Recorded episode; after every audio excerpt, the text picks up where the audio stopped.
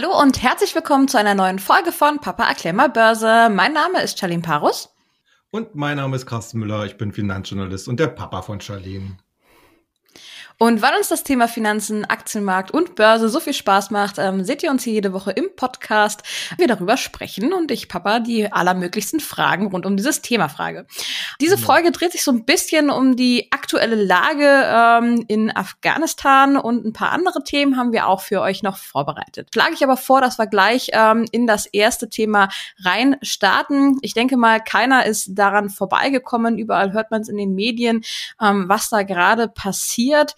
Deutschland und die USA haben sich aus Afghanistan zurückgezogen und jetzt sind die Taliban wieder auf dem Vormarsch und haben jetzt diese Woche auch die Hauptstadt Kabul, ähm, ich sag mal, erobert oder ähm, zumindest besetzt. Kannst du das Thema vielleicht mal noch mal ein bisschen einordnen, was das möglicherweise für uns bedeuten könnte? Ja, sehr gerne. Also, wie gesagt, vor jetzt ja 20 Jahren sind ja die Amerikaner damals in Afghanistan einmarschiert in Reaktion auf 9-11, also auf den Angriff äh, auf die auf das World Trade Center in New York. Äh, dieser Angriff war in Afghanistan durch die Taliban beziehungsweise mit und die durch die Terrororganisation Al-Qaida geplant und dann letzten Endes ja ausgeführt worden.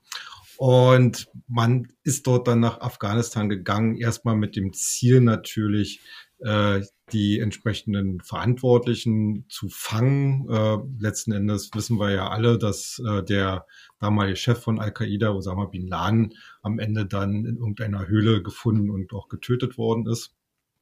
Und in der äh, in den letzten 20 Jahren hatte man dann halt versucht, äh, Afghanistan, ja, ich sag mal so, in eine etwas zivilisiertere Welt und Zeit zu bringen. Es sind Abermilliarden an Geldern in das Land geflossen.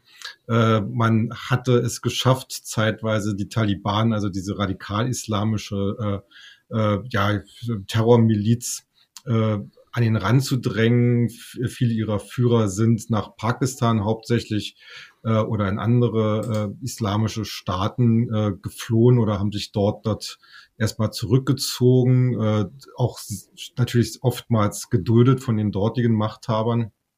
Ja, und jetzt äh, hatte natürlich dann ganz vernünftigerweise irgendwann, äh, es war, glaube ich, der Präsident Donald Trump gesagt, okay, wir müssen dieses Engagement auch langsam mal zu einem Ende bringen. Und ja, das war ja fast wie so eine Signalwirkung. Äh, er hat das dann an den äh, an seinen Nachfolger quasi diese Mission übergeben.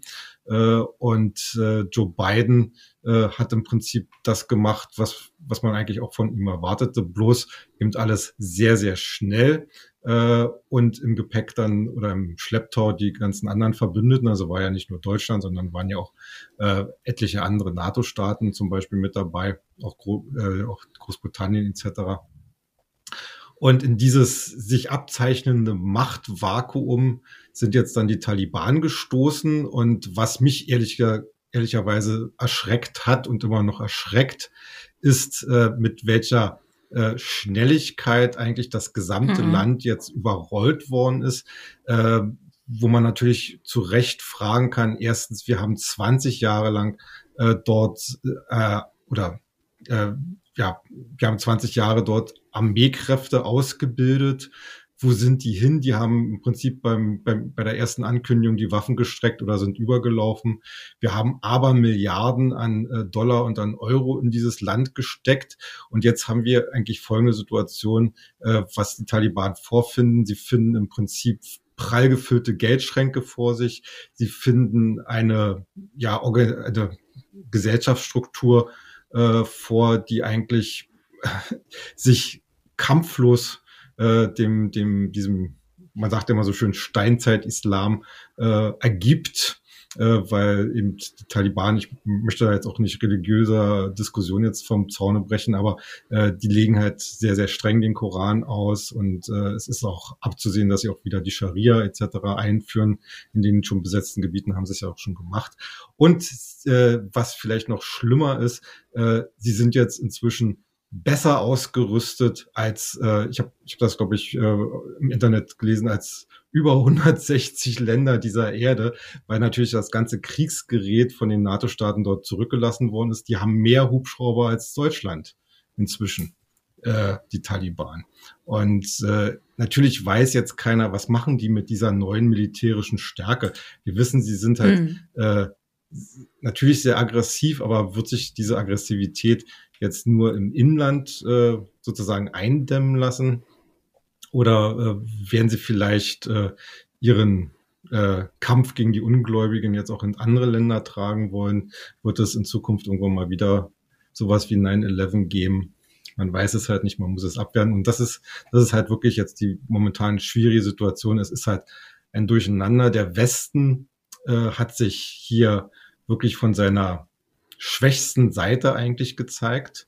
Äh, und ich finde es ehrlich gesagt auch beschämend, äh, dass zum Beispiel Joe Biden sich hinstellt und sagt, wir hatten nie die Absicht, hier ein Nation Building zu machen. Also unter dem Aspekt, also wir wollten Afghanistan nie äh, zu einer Demokratie entwickeln. Ist ja sozusagen. Aber war das nicht eigentlich aber war das nicht eigentlich ja, das Ziel gewesen, es. worunter ja. sie 20 Jahre dort waren?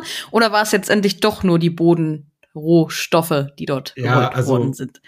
Also wenn man, wenn man seine Äußerungen jetzt als bare Münze nimmt und nicht nur äh, ihm sozusagen äh, zugute hält, dass er da vielleicht äh, abwiegelt, um die militärische Niederlage, was es ja nichts anderes ist, äh, zu kaschieren, da muss ich sagen, ist das wirklich ein absolutes Armutszeugnis. Nicht nur für die USA, sondern eigentlich für den gesamten Westen. Hm. Ja. Ähm, Genau, und jetzt die Frage, die ich natürlich äh, stelle oder die wahrscheinlich auch viele von euch interessieren wird, wie sieht das denn jetzt nun eigentlich für die Weltpolitik aus? Also welche Konsequenzen hat ähm, ja diese Krise vor Ort für die Weltpolitik, aber auf der anderen Seite mhm. natürlich auch für die Börsenwelt? Ja, also natürlich äh, sind wir jetzt alle noch im Bereich der Spekulationen, weil es eben noch ganz, ganz frisch ist und äh, die äh, Taliban natürlich ihre Macht dort äh, noch nicht so konsolidiert haben, dass man jetzt nun äh, davon ausgehen kann, hier ist äh, irgendwas mit dem man wirklich handfest arbeiten kann. Äh, das, was jetzt gerade gekommen ist, also Äußerungen, man wolle halt mit allen Leuten reden und man wolle mit zum Ausland freundschaftliche äh, Beziehungen pflegen, das ist alles geschenkt. Äh, die werden sich, und das ist jetzt meine Vermutung, äh, ja, die werden Stärke zeigen müssen erstmal. Die werden sicherlich eine Drohgebärde aufbauen. Ähm, und äh, sie werden sich dann ihr, ihre Ruhe, äh, die sie eigentlich wahrscheinlich so und so wollen, äh, um erstmal ihre Macht im Land selbst zu konsolidieren, äh, diese Ruhe eben teuer bezahlen lassen. Ähm, sie rufen ja jetzt schon äh, oder beziehungsweise sie finden ja auch immer noch Unterstützer im Ausland, die sagen, ja, wir müssen jetzt auch äh, äh, Hilfsgelder nach nach Afghanistan schleusen und so äh, alles natürlich unter humanitären Aspekten, aber wir wissen ja alle, wo das Geld dann am Ende landen wird. Äh, sicherlich hm. nicht bei den bei den armen Frauen und Kindern oder Greisen oder denen, die sie die Hände abhacken. Äh, also äh, ich glaube schon, dass die Taliban jetzt erstmal ihre Macht dort konsolidieren werden. Äh, was dann für die Weltpolitik äh, angeht, da könnte es dann relativ spannend sein, denn ausgerechnet China hat ja sozusagen schon seine Finger rausgestreckt und äh, es gab, glaube ich, im Juli bereits ein Treffen äh, zwischen chinesischen Vertretern und den Vertretern der Taliban. Gut, Amerika hat auch mit einem der Taliban-Vertreter schon gesprochen gehabt vor, vor ein paar Monaten. Gut, aber ähm, was hat denn jetzt China mit dem Ganzen zu tun? Ja, ich meine, Afghanistan ist erstmal äh, strategisch wichtig, weil es grenzt an China. Äh, das heißt, man will dort eigentlich äh, möglichst eine ruhige Beziehung haben. Man muss ja immer dran denken, dass China ja zum Beispiel auch mit den Uiguren, ich hoffe, ich habe das jetzt richtig ausgesprochen, äh, im eigenen Land ja Probleme hat. Also das ist ja auch eine muslimische Minderheit. Und die standen ja lange Zeit, äh, wurde immer gesagt, dass, dass die Türkei sich stützt, was aber nie natürlich der Fall war. Das waren alles nur Lippenbekenntnisse. Aber es könnte durchaus sein, dass die Taliban da in der Hinsicht jetzt äh, äh sagen, okay, wir müssen jetzt unsere chinesischen Brüder im Glauben äh, unterstützen. Und das, in dem will China natürlich gleich von vornherein einen Riegel vorschieben. Mhm. Und natürlich, das dürfen wir auch nicht vergessen, Afghanistan ist weiterhin reich an Bodenschätzen, insbesondere auch seltenen Erden. Äh, ich habe das irgendwo gelesen, dass in der afghanischen Erde äh, solche seltenen Erden, die ja vor allen Dingen auch für die, für die äh, Mobilfunk, für Batterietechnik, für Halbleiter wichtig sind, äh, bis zu einer Billion Dollar Wert haben könnten. Also wow. das ist, äh, das würde auch ins Kalkül oder in die bisherige Wachstumsstrategie Chinas passen, die ja eigentlich rund um den Globus dabei sind, sich Freunde zu erkaufen.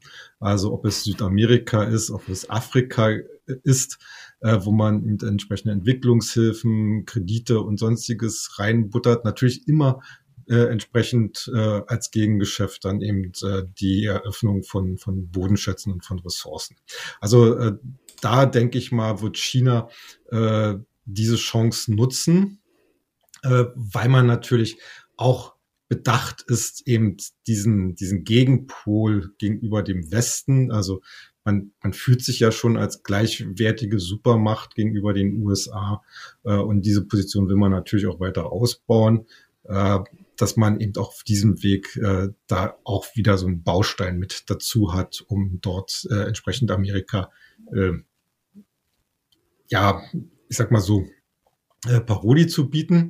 Und mhm. natürlich gerade im Bereich seltene Erden wissen wir ja alle, äh, China ist der immer noch der größte, mit Abstand der größte Produzent und Förderer solcher seltenen Erden. Und wenn man hier noch wesentliche weitere Weltressourcen unter seine Kontrolle bringen kann, kann das natürlich den Druck, den man auf den Westen ausüben kann, der diese seltenen Erden nun mal braucht für seine Hightech-Industrie, eben weiter erhöhen. Also das ist dann wirklich so ein äh, geopolitisches äh, Spiel. Ich, ich, ich tue mich ein bisschen schwer mit dem Wort Spiel, aber es, aber es ist halt nun mal so. Ja.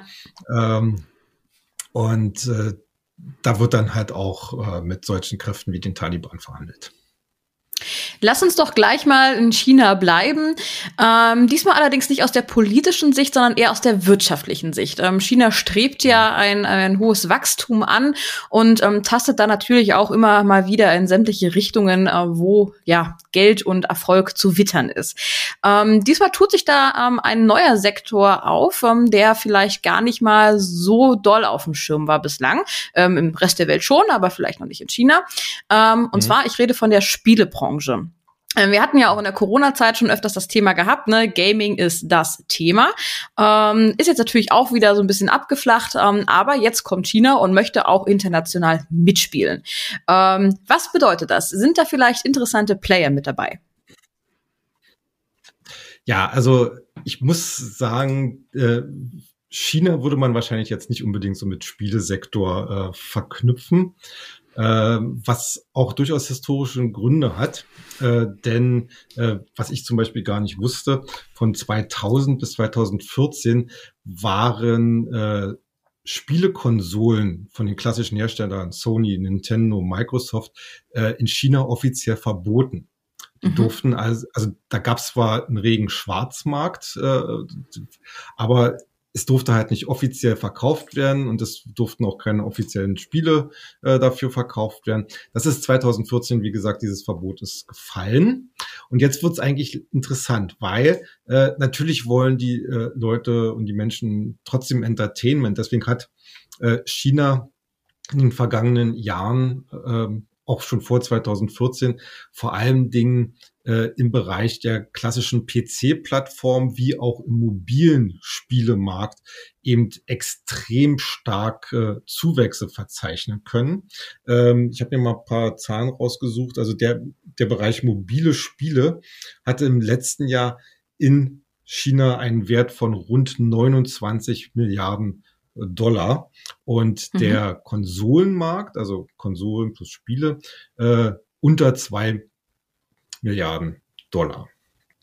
Äh, also das heißt, hier haben wir noch ein extremes Ungleichgewicht, aber nach der Öffnung äh, 2014 sind natürlich die Konsolenhersteller einerseits verstärkt in den chinesischen Markt reingegangen und äh, da wird es auch äh, vermutet, dass man äh, hier deutliche Zuwächse in den nächsten Jahren verzeichnen kann. Also die Schätzungen liegen bei rund 2,5 Milliarden Dollar bis 2025. Aber interessanterweise ist halt, dass die Spieleentwickler, die bisher auf dem PC und auf dem äh, Mobilsektor eben sehr aktiv waren, jetzt natürlich auch Konsolenspiele entdecken. Und da federführend sind zwei Firmen, die wir sicherlich auch also die eigentlich die meisten inzwischen auch schon kennen, die wir auch hier schon teilweise besprochen haben, nämlich einmal Tencent und einmal NetEase, äh, die beide versuchen eben durch regelrechte Blockbuster-Spiele hier äh, nicht nur im Binnenland äh, entsprechende Erfolge zu verzeichnen, sondern die auch mit diesen Spielen ins Ausland gehen wollen. Also zum Beispiel Tencent, äh, ich muss mal ganz kurz nachfragen, nicht, dass ich da jetzt was Falsches sage. Äh, die haben zum Beispiel so ein Spiel auf den Weg gebracht, äh, was äh, so in die Richtung von Fortnite geht. Also äh, das ist auch so ein für 60 Personen so ein Multiplayer-Shooter. Äh, äh, und äh, damit wollen sie natürlich nicht nur den chinesischen Markt äh, beliefern, sondern eben auch im Ausland äh, machen. Und äh, wenn man sich mal vorstellt, dass der äh, Markt für Spielekonsolen inklusive Software weltweit hat ungefähr ein Volumen von 50 äh, Milliarden Dollar. Und davon wollen die Chinesen natürlich auch entsprechend ihren Anteil haben. Äh, mhm. Ich sage es aber gleich, äh, das ist natürlich das noch viel, viel Zukunftsmusik. Ne? Und wir wissen ja auch die Probleme in China oder die Risiken in China, die wir jetzt gerade erleben mit der Regulierungsflut, äh, und äh, da nimmt sich ja auch der Spielesektor nicht aus. Und es ist durchaus auch vorstellbar, dass hier die Partei- und Staatsführung äh, sich überlegt, dass vielleicht äh, der Spielesektor auch zu viele bürgerliche Freiheiten äh, hat und dass man da vielleicht so eine Art Parallelgesellschaft äh, befürchtet. Äh, man kann es ja nicht ausschließen. Ne? Also hm. muss, muss man als Anleger auch immer so ein bisschen im Hinterkopf haben. Aber wir sehen natürlich auch an den Aktienkursen, auch bei Tencent und bei NetEase, bei denen wir ja leider auch im Future Money äh, rausgeflogen sind in der Zwischenzeit, dass äh, hier allerdings, glaube ich, schon ein Großteil der Risiken eingepreist worden ist. Und wenn man jetzt die Aktien in den nächsten Wochen und Monaten ein bisschen stärker verfolgt, ein bisschen stärker beobachtet, denke ich mal, werden wir hier auch wieder eine gewisse Trendwende zu sehen bekommen. Und dann wird es sicherlich auch unter diesem Aspekt eben diese neue Gaming-Fantasie ganz interessant werden, hier vielleicht sich ein paar Stücke ins Depot zu legen. Jetzt ist China ja meistens so ein kleiner Eigenbrötler. Ich meine, wenn ich mal so in den Bereich Social Media, Messaging und Shopping gucke, ähm, sind ja da häufig nur Plattformen, die aus China kommen und eben nur da genutzt werden. Ähm, wird das jetzt hier bei diesem Thema eigentlich auch wieder nur so eine Einbahnstraße, also dass China eben seine Spiele und seine Spiele entwickelt und ins Ausland anbietet oder wird denn der Markt jetzt vielleicht mhm. auch ein bisschen offener für internationale Produkte? Ja, das, das wird eine spannende Frage werden. Äh, wir haben ja auf globaler Ebene haben wir ja so richtige Schwergewichte wie Electronic Arts oder Activision Blizzard, äh, die, die natürlich über ein reichhaltiges Portfolio äh, an, an Spielen, an, an Blockbuster-Spielen verfügen. Und für die ist natürlich China äh, auch extrem äh, interessant ich denke mal, es wird wie bei vielen anderen Dingen darauf hinauslaufen, dass die ausländischen Unternehmen äh, hier, na, ich sag mal so, in einem vor, in einem klar definierten ähm, Korridor hier aktiv werden können. Also wenn es hier nicht irgendwie äh, politisch wird oder, oder so eine Sachen, dann so werden sie sicherlich ihre Sachen auch äh, anbieten können. Wobei man natürlich immer auch sagen muss, äh, der chinesische Konsument hat natürlich auch eine sehr klare Vorstellung davon, was ihm in, was ihn interessiert. Also mhm. ihm da irgendwelche amerikanischen äh, Sachen wie NBA oder sonst was aufzusetzen, äh, glaube ich, das wird nicht funktionieren. Aber mhm. wenn man den Markt so ganz grundsätzlich sich erschließen wird, wird man dort auch von den ausländischen Spieleentwicklern entsprechend äh, äh, interessante Wachstumschancen bekommen. Lass uns mal einen Sprung in einen anderen Sektor machen. Ähm, ich rede von den Rohstoffen und von den Edelmetallen. Da gibt es ja im Moment wieder ein paar Entwicklungen, nachdem der Goldpreis in der Corona-Pandemie erst schnellartig nach oben gegangen ist, dann aber auch wieder nach unten. Ähm, ja, ist jetzt so eine kleine Kehrtwende. Ich habe mal geguckt. Ich glaube, aktuell liegt der bei 1700 äh, US-Dollar. Ähm, wieso ist er jetzt denn schon wieder nach oben gegangen? Ja, also um das zu konkretisieren, also er liegt so äh, bei gut 7, äh, 1790 Dollar äh, und damit auf äh, sozusagen auf dem Niveau eines Abwärtstrends. Ja, in den letzten Tagen hat er eine ziemliche Rallye hingelegt, äh, was wohl damit einerseits zu tun hatte, dass die Sorgen hinsichtlich der Geldpolitik der FED etwas wieder nachgelassen haben. Es geht ja immer wieder um das Thema äh, Inflation, wann kommt die Zinswende, wann fängt die Notenbank an, die, äh, die Anleihenkäufe zu kürzen und äh, all das wäre negativ, negativ eigentlich für den Goldpreis. Aber wenn man sich jetzt mal so die Wirtschaftsdaten anguckt, die Arbeitsmarktdaten, da kann man äh, in der Conclusio eigentlich sagen, die FED hat keine Eile. Und auch bei den Inflationsdaten, äh, die haben sich ja zuletzt auch wieder ein bisschen entspannter gezeigt. Also äh, da ist einfach schlichtweg keine Eile geboten. Und nach den vorangegangenen starken Verlusten im Goldpreis gibt es jetzt sozusagen wie so einen technischen Rebound. Und jetzt kommt natürlich dann die Fragestellung, äh, schafft denn äh, der Goldpreis den Ausbruch über diesen jetzt Abwärtstrend, dann hätten wir sicherlich gute Chancen, dass es mal in Richtung wieder 1900 äh, Dollar je Feinunze geht.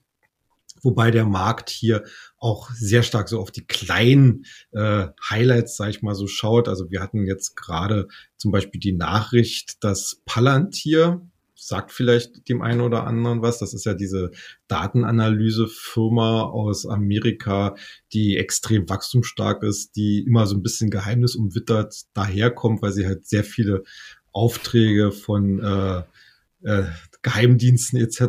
hat äh, und die haben im großen Stil Gold gekauft. Ne? Und das erinnert natürlich jetzt viele äh, daran, ah, äh, das ist im Prinzip fast das gleiche in Grün wie damals Tesla mit Bitcoin.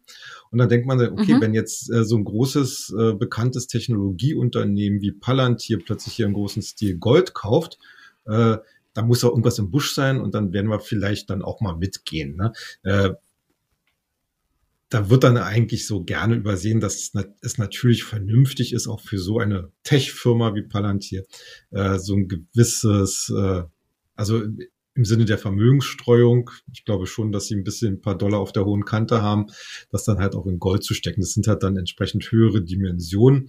Und äh, natürlich erhoffen sich einige äh, Investoren, dass hier vielleicht so der eine oder andere Tech-Gigant da auch nochmal nachzieht oder es bekannt wird, dass er dann vielleicht auch Gold gekauft hat, um äh, hier ein bisschen was äh, zur Seite zu legen. Ja. Wie sieht es denn mit einem anderen Edelmetall aus? Ähm, was ich da gerade im Kopf habe, ist Platin. Eigentlich mhm. relativ unspektakulär vom Preis her gewesen in den letzten Monaten. Gerüchten zu folgen soll das aber sich ändern in naher Zukunft. Hast du da was gehört?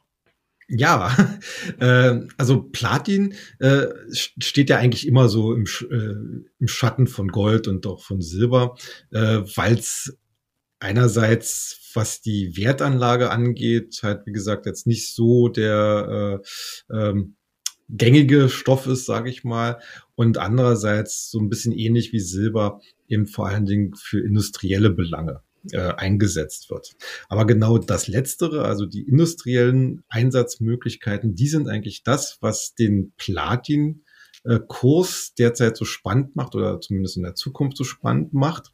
Denn Platin wird ja zum Beispiel in Katalysatoren bei Autos äh, eingesetzt. Wir wissen, alle Verbrennungsmotoren äh, werden ja von vielen schon als Auslaufmodell äh, angesehen. ist aber natürlich nicht so. Ich meine, die Zulassungszahlen von Elektrofahrzeugen steigen natürlich, aber das wesentlich größere Heer an Neuzulassungen entfallen immer noch auf äh, Verbrennungsmotoren. Äh, die müssen allerdings immer äh, schärfere äh, Umweltauflagen erfüllen. Das heißt, äh, am Ende dass in den Katalysatoren immer mehr Platin verbaut werden muss. Das gilt übrigens auch für, äh, äh, für Pla Palladium. Ähm, das sind zwei Stoffe, die immer wieder zyklisch so wechseln als Einsatz in Katalysatoren, je nach mhm. der Preislage. Aber aktuell ist halt Platin relativ günstig, steckt schon seit ein paar Monaten auch im Abwärtstrend drin. Und hier ist eigentlich anzunehmen, dass die Nachfrage aus der Automobilindustrie hier in den nächsten Quartalen und Jahren äh, wieder richtig anziehen kann. Äh, aber noch interessanter ist eigentlich eine zweite Anwendung, nämlich Platin wird äh, in der Wasserstoffherstellung äh, benutzt. Äh, frag mich jetzt nicht nach den chemischen Details, aber es spielt halt, wie gesagt, eine sehr große Rolle in Brennstoffzellen. Und da ist es halt so, dass je leistungsfähiger eine Brennstoffzelle sein muss oder sein soll, umso mehr Platin wird dort auch verbaut. Also ich glaube, die herkömmlichen Brennstoffzellen, die arbeiten, glaube ich, so irgendwie mit 30 Gramm Platin äh, pro Zelle. Äh, Wenn es dann ein bisschen schwerlastig wird und Brennstoffzellen sollen ja vor allen Dingen auch zum Beispiel bei Nutzfahrzeugen verstärkt eingesetzt werden, da geht's dann halt rauf auf 80, 90 Gramm. Und äh, da gibt's dann halt auch Prognosen, gerade im Brennstoffzellensektor, dass man sagt, okay, wir sind jetzt aktuell bei einem jährlichen, bei einer jährlichen Nachfrage, äh, allein nur bei Brennstoffzellen von naja, zwischen 80 und 100.000 Unzen. Und das soll bis 2050, ist natürlich noch ein bisschen hin, aber einfach mal um die Dimension äh, klar zu machen, bis 2050 soll sich auf über zwei Millionen Unzen erhöhen. Und manche sagen sogar bis zu sieben Millionen Unzen. Also da mhm. ist wohl eine riesen Nachfragewelle im Kommen. Und das sollte eigentlich äh, auf längere Sicht auch den Platinpreis hier deutlich wieder in Schwung versetzen nach oben. Mhm. Ich möchte noch mal ganz kurz auf das Goldthema zurückkommen. Mhm. Ähm, also Goldpreis ist gerade auf einem guten Stand. Ähm, was bedeutet es denn jetzt für die Goldminen? Sollte man da wieder ein genaueres Auge drauf werfen? Ja, also natürlich, wenn der Goldpreis durchbricht nach oben, äh, kommen natürlich auch die Goldminengesellschaften wieder äh, klar stärker zum Zuge, wobei man natürlich sagen muss, die haben äh, in vielen Fällen, sage ich einfach mal, äh, sich in den letzten Monaten auch noch gut schlagen können. Denn in den letzten Jahren äh, ist es halt vielen dieser Minengesellschaften gelungen, halt ihre äh, Produktionskosten relativ gut äh, im, im, Griff zu behalten. Sie haben auch neue äh, Ressourcen äh, eröffnet. Äh, das ist ja immer so dieses, dieses Nadelöhr, durch dass jedes Minenunternehmen gehen muss, äh, dass sie einerseits natürlich die Kostenbasis im Auge behalten müssen, aber natürlich äh, müssen sie gucken, wie viel kann ich überhaupt verkaufen. Ne? Und je mehr Reserven ich habe, desto nachhaltiger kann ich natürlich auch äh, eine Gewinnentwicklung darstellen und äh, das besser steuern. Also da gab es äh, in den letzten Monaten eigentlich relativ äh, interessante und auch nachhaltige Entwicklungen. Aber es gibt natürlich auch immer wieder die Ausreißer nach unten. Und einer dieser mhm. Ausreißer mhm. ist halt Barrick, äh, der auch, äh, ich weiß es, in den deutschen Anlegerforen immer sehr gerne äh, besprochen wird. Ähm, ist eigentlich auch ein Wert, wo ich immer sage, also den würde ich jetzt auch gerne haben wollen, weil er ist ja nun mal Marktführer. Aber äh, von der von der technischen Situation in der Aktie äh, ist das eben alles noch ganz, ganz, ganz wackelig. Und äh, da würde ich immer sagen, okay, beobachtet mal und wenn der Goldpreis ausbricht, äh, dann äh, schauen wir mal, ob Barrick auch darauf reagieren kann. Ich meine, die hatten die letzten Zahlen waren halt nicht so ganz äh, toll aber äh, das ist jetzt inzwischen, glaube ich, abgehakt. Der, die Aktie selber hat jetzt langsam ihren Boden gefunden, aber äh, zwischen Boden finden und wieder eine neue Aufwärtsfantasie, da liegt halt noch ein bisschen was dazwischen. Ne? Also da muss man mhm. noch ein bisschen Geduld haben. Okay, ja, gut. Ähm, und wenn Gold vielleicht für mich keine Alternative ist, habe ich ja, wie gerade schon gesagt, Platin ähm, mhm. kommt in den nächsten Jahren sehr wahrscheinlich ähm, ja wieder oder kommt hoch oder wie man immer es nennen möchte. Ähm, wie könnte ich denn daran profitieren? Naja, also da gibt's ja auch ganz äh, speziell ausgewiesene Minengesellschaften, die sich halt auf Platinproduktion fokussiert haben. Also es gibt im Prinzip so das führende Dreigestirn, das auch einen relativ hohen Anteil äh, an Platinproduktion in seinem Portfolio hat. Also wir haben es ja bei vielen Minengesellschaften, dass die äh, einerseits ein Hauptprodukt haben, äh, andererseits äh, etliche Nebenprodukte, die eben einfach aus der Förderung heraus entstehen. Also klassischerweise ist das zum Beispiel Kupfer oder irgendwelche anderen Spurenelemente. Äh, Und äh, bei Platin äh, gibt's halt äh, drei Firmen, äh, die halt sozusagen die Branchenspitze darstellen. Das ist einmal Anglo-American Platinum. Äh, und die haben, äh, glaube ich, ein Drittel der weltweiten Platin-Produktion äh, unter sich. Dann gibt's noch äh, Sibanye und Impala Platinum. Äh, mhm. Das sind alles drei äh, eigentlich südafrikanische Minengesellschaften, die natürlich aber trotzdem weltweit tätig sind. Äh, aber und wenn man sich sie anguckt, man muss jetzt nicht in Südafrika an der Börse kaufen gehen. Also äh, nach meinem Wissen sind sie entweder in Amerika oder auch im, im deutschen, an der deutschen Börse gehandelt. Äh, aber äh, wie gesagt, das wäre dann jetzt sozusagen äh, die Möglichkeit, eben auf der Unternehmensseite davon zu profitieren. Äh, momentan ist es halt so, dass wir äh, bei diesen dreien, äh, ich habe ich hab mir mal auch rausgesucht, äh, dass wir zum Beispiel beim beim Platinpreis äh, hatten wir jetzt äh, im letzten Jahr halt äh, un ungefähr 23 Prozent äh, auf die letzten zwölf Monate Gewinn äh, gemacht. Allerdings, wie gesagt, seit März eher im Abwärtstrend.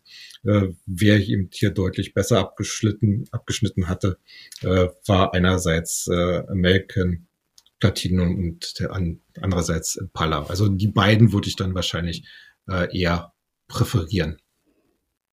Und für Pla ja, ich wollte nur sagen, und für Platin äh, kann ich jetzt natürlich kein Instrument aus dem Hut zaubern, aber ich bin mir ganz sicher, dass es da auch ein Platin-ETF gibt. Wie auch bei Gold. Ja, vielen Dank für deine Einschätzungen heute. Ähm, doch bevor wir hier Schluss machen, möchte ich ganz gerne noch ein, zwei Worte zu unserer neuen Ausgabe des Future Moneys, unserem Börsenbriefs verlieren. Dort waren ja in den letzten Ausgaben der Fokus auf Wind- und Solarenergie gerichtet. Worum geht's denn in der neuen Ausgabe? Ja, äh, wir greifen eigentlich das Thema neue Energien nochmals auf, aber diesmal halt dann quasi so als Klammer das ganze Thema wirklich so Klimawandel äh, und äh, Technologien, die in diesem Sinne eben zum Einsatz kommen sollen. Also jetzt nicht nur auf der Energiever äh, Erzeugerseite, sondern vor allen Dingen soll es darum gehen, äh, wie man eben Energie in Zukunft effizienter einsetzt. Äh, das Ganze heißt ja heutzutage Clean Tech oder Green Tech, also, also saubere Energie beziehungsweise saubere Technologien. Und äh, da gucken wir natürlich vor allen Dingen auch auf Firmen, die halt äh, Ausstattung, Anlagen, gerade auch im Bereich äh, Heizungs- und Klimaanlagen anbieten, weil das ist nämlich einer der größten Bereiche in, äh, bei diesem Thema, also die ganze Gebäude, Gebäudetechnik die hier einen wesentlichen Anteil daran haben kann, eben äh, insgesamt, äh, dass wir zu einer klimaneutralen Gesellschaft äh, oder Wirtschaft kommen. Und da schauen wir uns halt einige ganz spannende Titel an, die wir zum Teil sogar auch schon in unserer Dispositionsliste haben. Wenn ihr also mal ein kostenfreies Probeexemplar lesen möchtet, dann könnt ihr gerne auf unsere Webseite gehen, börse-global.de. Dort könnt ihr euch eines bestellen. Ja, dann vielen Dank fürs Zuschauen oder Zuhören und bleibt immer erfolgreich. Wir sehen uns nächste Woche. Macht's gut. Tschüss.